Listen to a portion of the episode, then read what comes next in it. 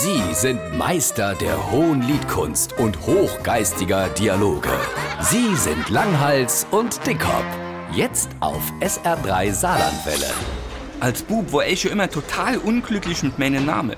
Wenn ich zum Beispiel einen Jesus-Film im Fernsehen gesehen hat, wollte ich hinterher immer Missionar und schließlich Heiliger gehen. Aber Heiliger Jürgen Rudolf, das klingt doch total blöd. Stimmt. Ach, als Rockstar wäre der Name nicht reißerisch genug. Now, ladies and gentlemen, we are proud to present Jürgen Rudolf Brill.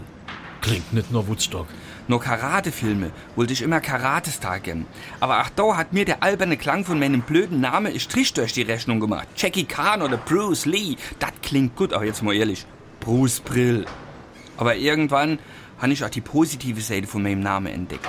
Da kann man einiges draus machen. Ich glaube, ich kenne sogar ein Fernsehstarken. Pass mal auf, hey mal ein paar Sendungen, die ich moderiere kennt. Zum Beispiel ein Gartenmagazin mit mir. Ich heiße Brill und brauche Dill. Oder Bauernregeln neu entdeckt. Der Brill macht, was er will. Sogar ein eigener Monat kennt's mit mir gern. Januar, Februar, März, April.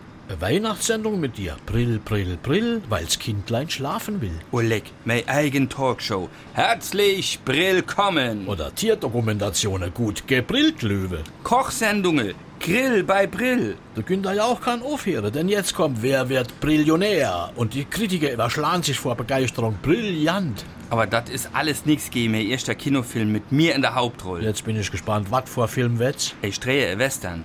Mein Traum geht in Erfüllung. Ich als Westernheld. Hast du schon einen passenden Name? Buffalo Brill.